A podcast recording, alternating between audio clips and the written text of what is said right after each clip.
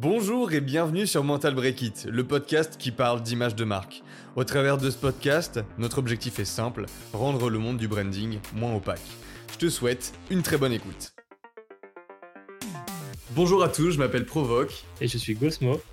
Et aujourd'hui, on va parler du branding. On va se poser une question très intéressante, c'est est-ce que le branding peut impacter vos sens? Et on va prendre un case study. Je te laisse introduire.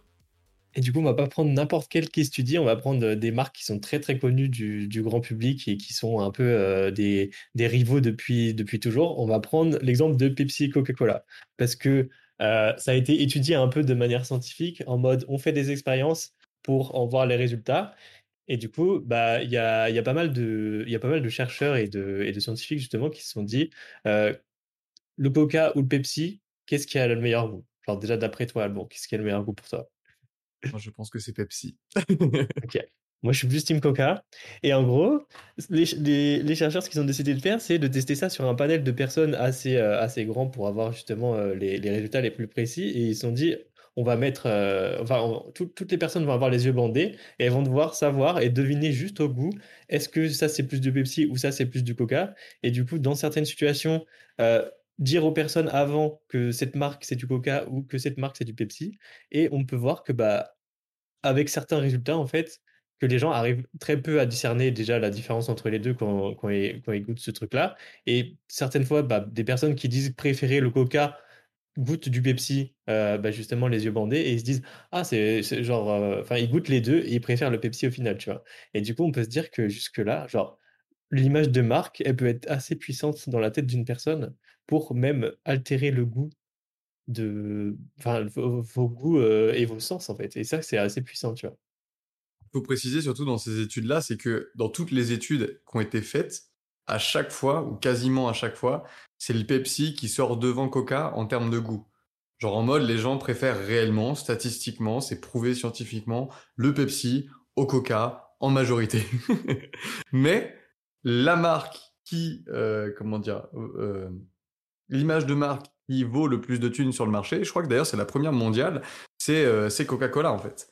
Et Coca arrive à avoir une image dans la tête des consommateurs qui est meilleure que Pepsi. Enfin, littéralement, la dernière fois que je suis allé faire mes courses, le rayon où il y a des sodas, il y a du Coca, genre il est blindé de Coca et il y a quoi? Il y a euh, cinq bouteilles de Pepsi qui se battent en duel, quoi. Vraiment.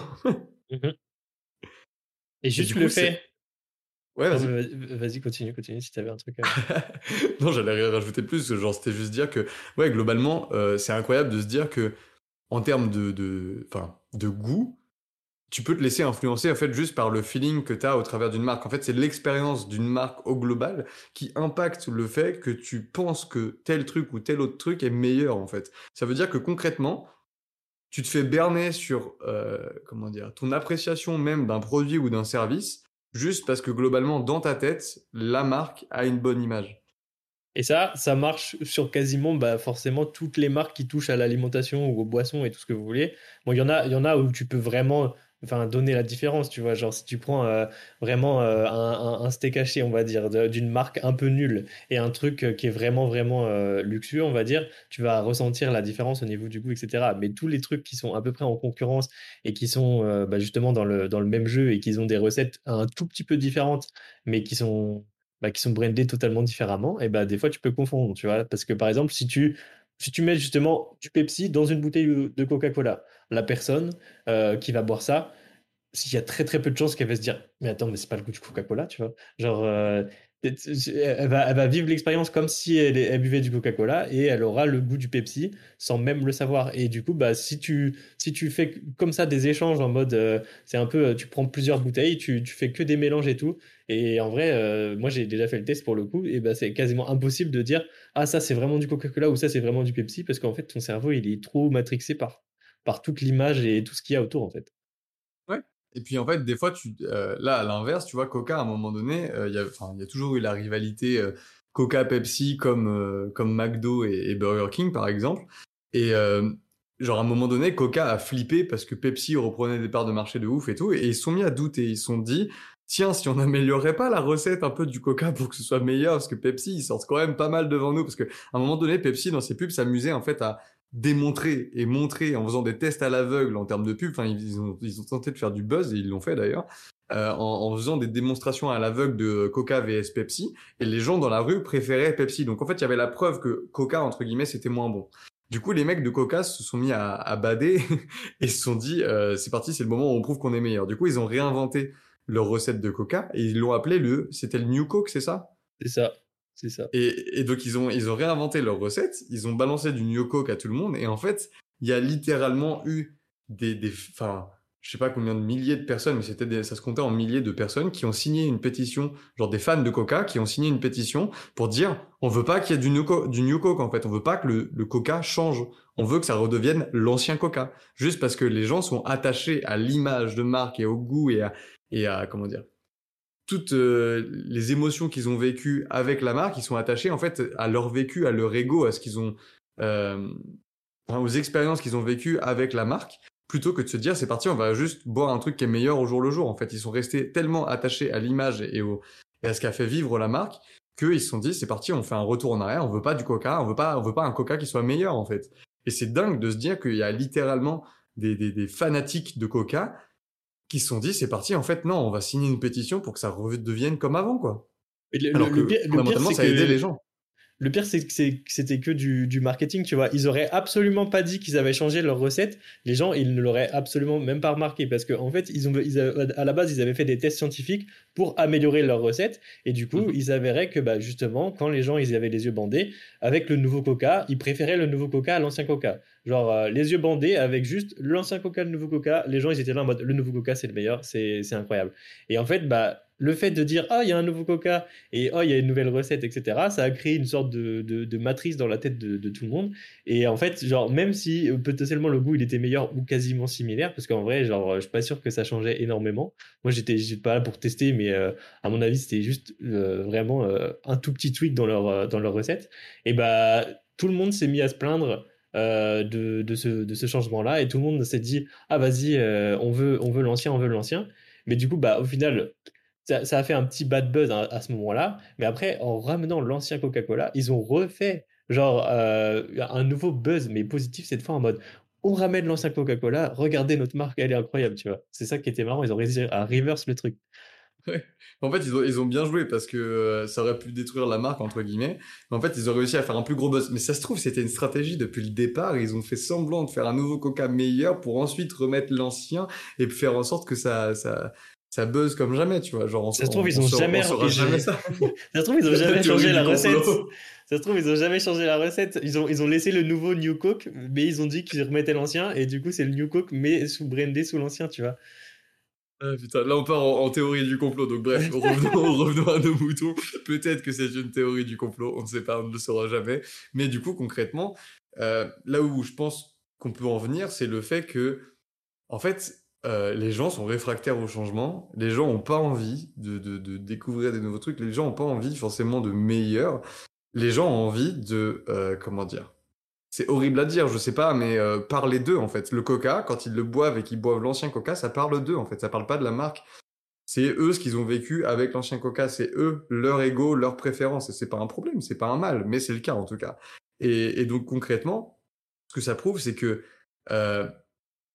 une image de marque, du branding, déjà, ça peut influer sur nos sens, mais qu'en plus de ça, plus globalement, en fait, l'image que les gens se construisent dans leur tête d'une marque, ils se l'approprient, ils la gardent et ça permet pour eux euh, de devenir quelque chose par rapport à cette marque-là. En fait, ils ont une relation avec parce que ça leur apporte un truc dans leur vie, ça leur, ça les définit en fait. Il y a des gens, ils se définissent comme fanatiques du Coca. Et c'est un truc de malade parce qu'en fait, l'image qu'a une marque et euh, qu'elle renvoie à sa communauté, ça influe énormément sur la manière dont on a de vivre, de consommer, de faire des choses en fait au quotidien et même parfois du coup de pas vouloir changer. Et la plupart du temps, du coup, l'exemple qu'on a, c'est que si les gens changent, alors là le truc de la recette, ils l'auraient pas dit, tu vois.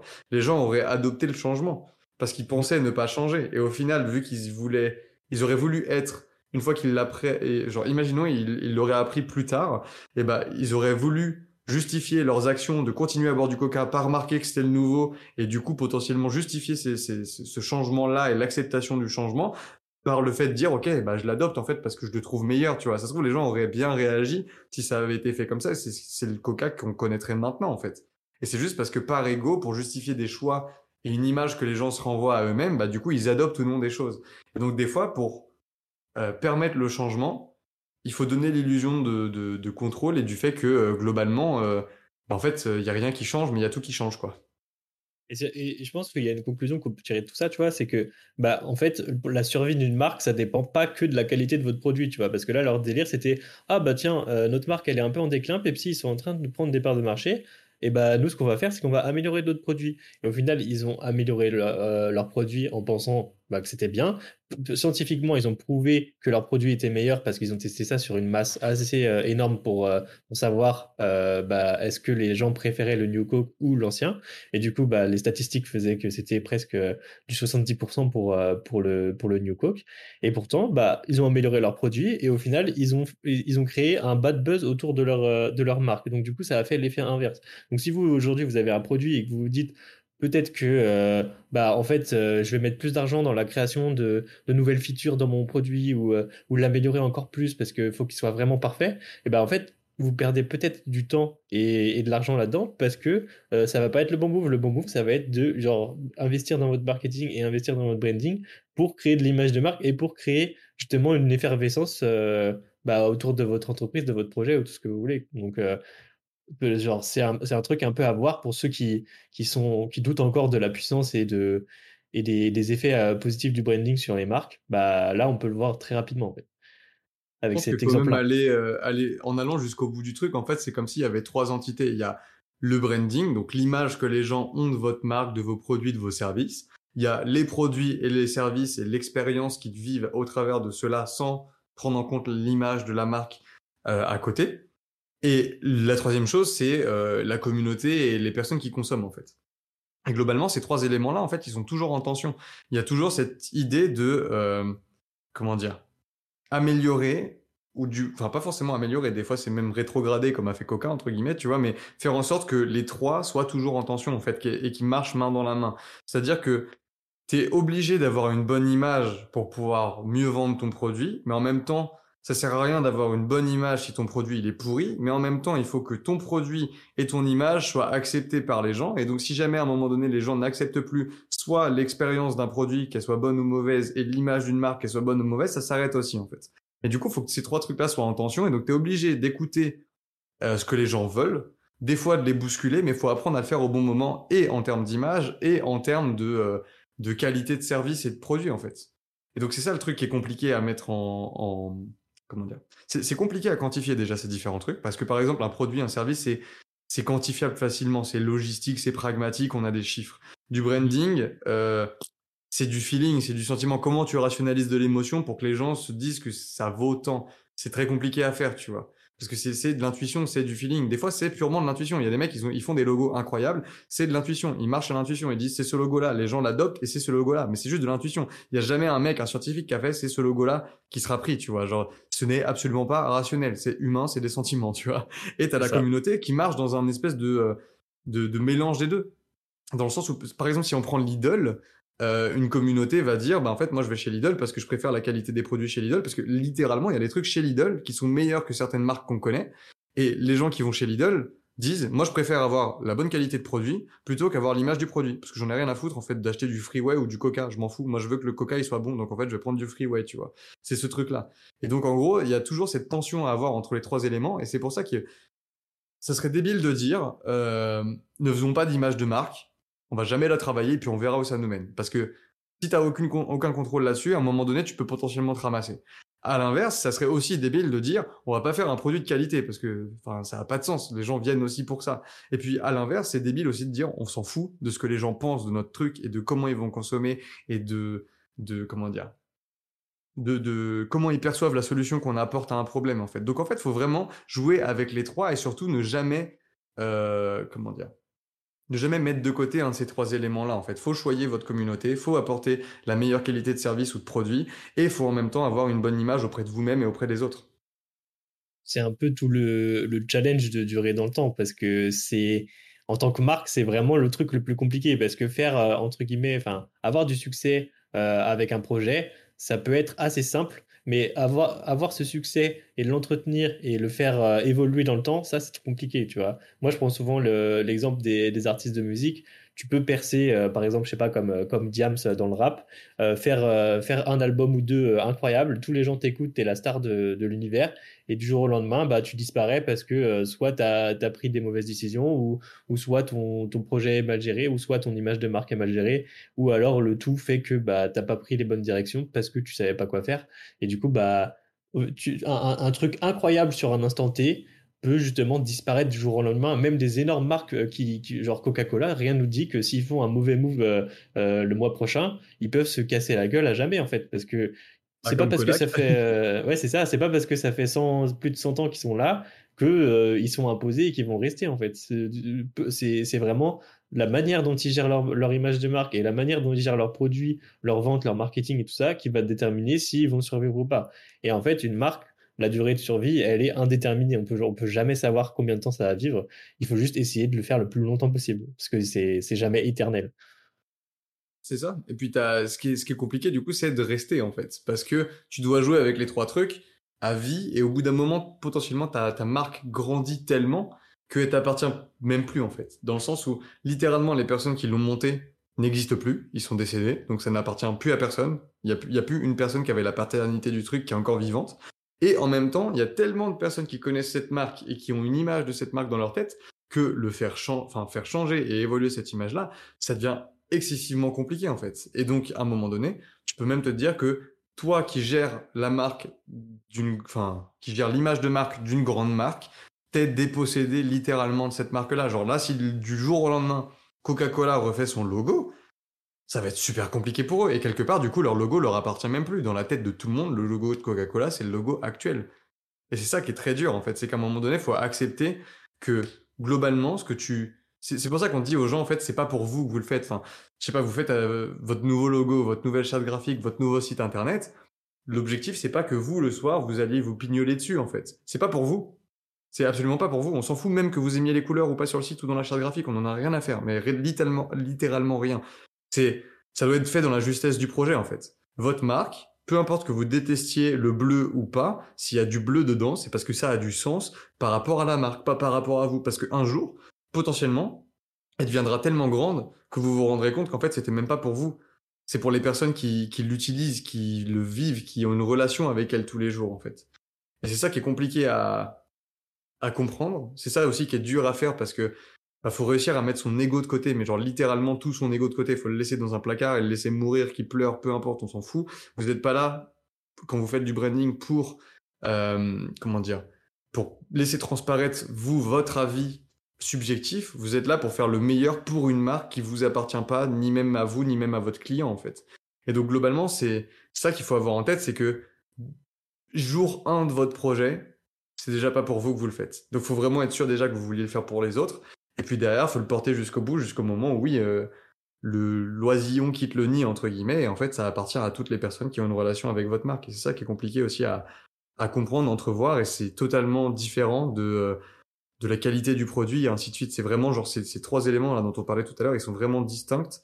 Et il faut jouer avec les trois pour rester dans le temps. Euh, genre, tu prenais un exemple dans le rap tout à l'heure, Diams, là, bah, on peut aller jusqu'au point où euh, on parle d'Orelsan parce qu'il parle, euh, en ce moment, il fait sa com partout, il a sorti euh, la dernière version de son dernier album, etc. Mais le gars a quand même réussi à faire un, tour de force qui est incroyable. Genre, dans son documentaire, on le voit, il a commencé de nulle part, il n'était pas à Paris, il n'était pas connu. Techniquement, pourquoi il serait plus connu que quelqu'un d'autre? Mais en fait, juste, il a fait ce qu'il aime pendant assez longtemps et dans la justesse pour que ça puisse continuer à évoluer. Genre, littéralement, aujourd'hui, il a son style à lui qui a rien à voir avec les autres rappeurs il arrive à le faire en mode à sa sauce. Et du coup, bah, il arrive à rester dans le temps. Il arrive à. Là, je crois qu'il a gagné les Energy Music Awards avec, avec Scred il y a pas longtemps, là. Il arrive à faire ça juste parce que euh, parce qu'il joue avec les trois. Il joue avec sa communauté, avec le public. Il joue avec son image et en même temps, il joue avec la qualité de son, son service rendu, entre guillemets de, toute manière, tu vois, une marque, ça doit pas forcément être lié à des, à, des personnes directement parce que c'est, fait pour durer normalement plus longtemps qu'une vie. Tu vois, si on prend Coca-Cola, déjà à la base, c'est même pas sûr que les gens qui géraient Coca-Cola euh, il y a 100 ans, ils étaient tous d'accord que le rouge soit la meilleure couleur parce que forcément, il y en avait qui les le rouge, d'autres peut-être pas, etc. Ils ont pris la décision de prendre ça au fur et à mesure, les, années sont passées. Euh, les gens qui, géraient Coca-Cola il y a 100 ans, bah, il y a de grandes chances qu'ils soient décédés aujourd'hui. Je sais même pas comment ça s'est passé, etc. Mais il y a dû avoir plein de changements de PDG, de changements de board, de président, de tout ce que vous voulez. Et bah, dans ces, nouveaux PDG, présidents, etc., il y a personne qui est venu et qui a dit, ouais, moi, j'aime pas le rouge et euh, j'ai envie de changer la couleur. On va passer Coca-Cola en bleu, en fait. Non, c'est juste que il y a eu des bases qui ont été bah, créé par rapport à une expertise euh, de, sur, euh, sur le logo.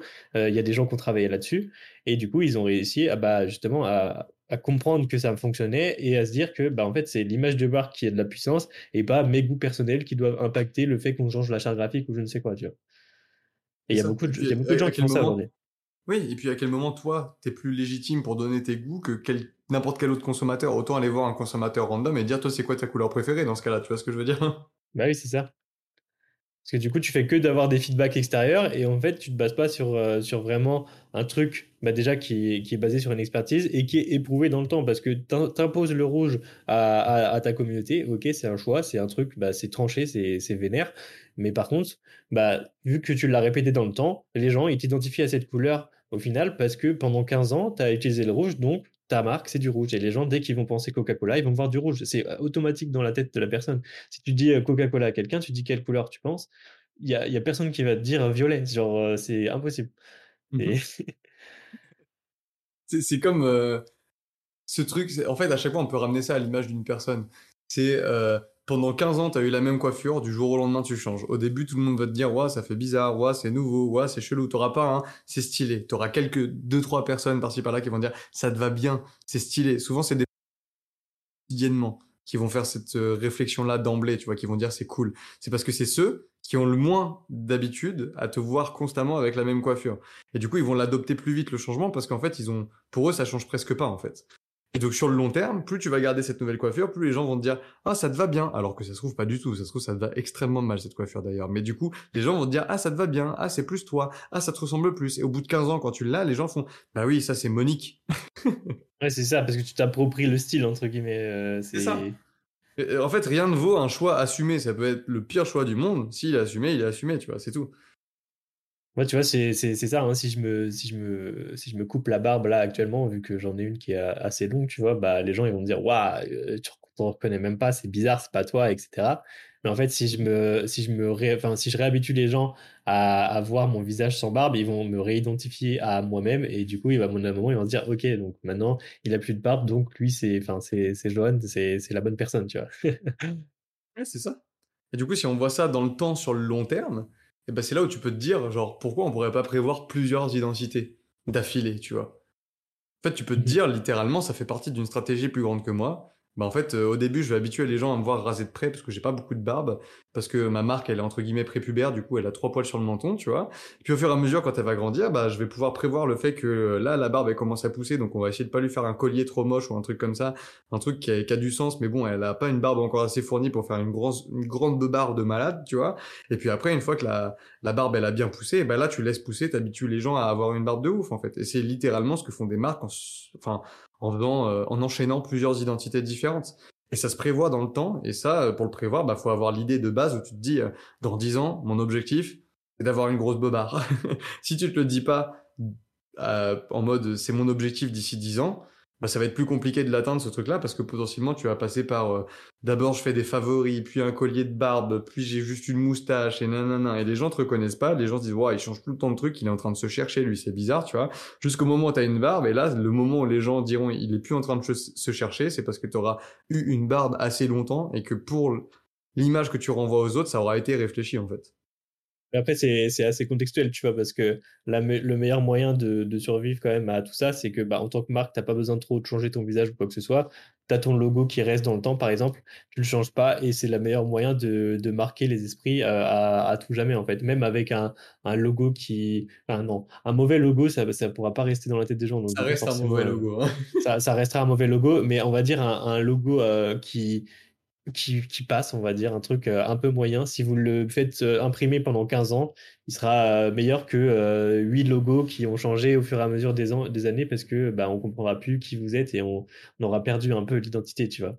Il faut prévoir, mais en mmh. fait, il faut aussi savoir s'adapter et évoluer en même temps que bah, que le monde, parce qu'en fait tout évolue et du coup bah il y a des y a des trucs qui se passent dans, dans des tendances qui apparaissent, euh, des trucs complètement euh, complètement what the fuck et en fait il faut être toujours là en mode on rebondit sur tout ça pour pas euh, couler ou ou, disparaître en fait. Parce que des fois c'est juste une traîne de un truc particulier qui va complètement changer un peu la vision que vous avez sur votre boîte. Et du coup, si vous prenez mauvaise décision au mauvais moment, ça peut, ça peut partir en couille. C'est pour ça que l'identité visuelle, elle doit être réfléchie pour être la plus timeless possible, en fait. C'est ça. Et c'est pour ça que c'est toujours une question de justesse, en fait. Parce que le seul truc qui fait que tu as le droit de changer un logo n'importe quand, peu importe que tu sois Coca-Cola ou une autre marque, c'est quand, en termes de justesse, c'est plus approprié. Genre, si, à un moment donné, toi, ta marque ou Coca-Cola, peu importe, se dit, là, l'image que je renvoie aux gens n'est pas l'image que j'ai envie de leur renvoyer et que je leur renvoie actuellement, là, il y a un problème. En fait, c'est une question de faire en sorte que le public ait l'image que toi, tu as toi-même ou que tu veux te donner de toi. Et c'est ça qu'il faut faire, c'est euh, réduire le, le fossé entre l'image que les autres ont de toi et l'image que toi, tu as de toi-même et que tu as envie de renvoyer et que tu dois renvoyer, en fait. L'objectif, c'est que l'image que les gens ont de toi, ce soit l'image que toi, tu as de toi et que tu as envie de véhiculer. C'est tout.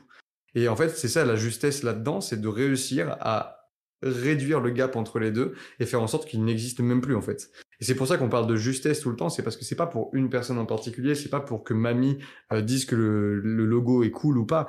C'est pas pour qu'un consommateur euh, parmi euh, je sais pas combien de personnes qui consomment auprès de votre marque donne son avis et dise que c'est bien. C'est pas un panel de 10 personnes dans une salle fermée qui va tester Pepsi ou Coca-Cola qui va faire la différence. L'important, c'est que globalement, par rapport à ce que vous voulez partager au monde et la valeur que vous voulez apporter, votre image ne vous freine pas pour le faire parce que dans la tête des gens, vous avez la bonne image pour faire ce truc-là.